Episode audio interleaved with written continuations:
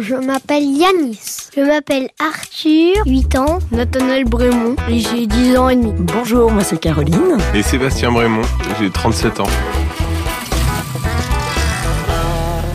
Les galères, j'avais du mal un peu au début parce que je pensais pas que ça pouvait être à ce point-là.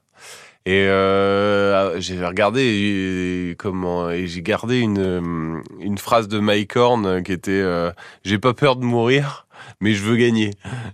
Et c'était un peu ça des fois. Et quand on on aime vraiment euh, notre famille, euh, c'est pour cette raison qu'on a toujours envie de rentrer en fait vivant. Vous êtes senti à la peau d'un aventurier comme Mike Horn? Ouais, je pense que lui, il fait vraiment des choses extrêmes. C'était quand même beaucoup moins extrême, mais en fait, le fait de faire ce type de voyage euh, dans des endroits où euh, ben il y a des gens qui nous prenaient un peu, et encore maintenant, hein, quand on en parle, quand on dit qu'on a traversé le Mexique, euh, où il y a beaucoup de fantasmes sur la sécurité autour de ces pays-là, le Salvador qui avait un taux de criminalité énorme, Guatemala c'est pareil, où on nous prend un peu pour des irresponsables, ce qu'on ce qu'on n'est pas.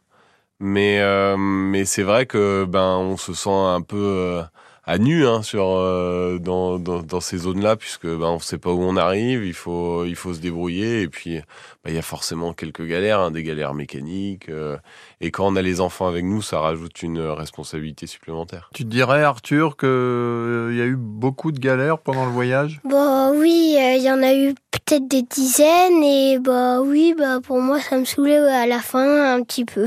Hmm. Je pense qu'on en a eu quand même, on a été assez servi euh, parce qu'on a croisé quand même pas mal de voyageurs euh, qui faisaient soit tout ou partie du, du périple qu'on faisait.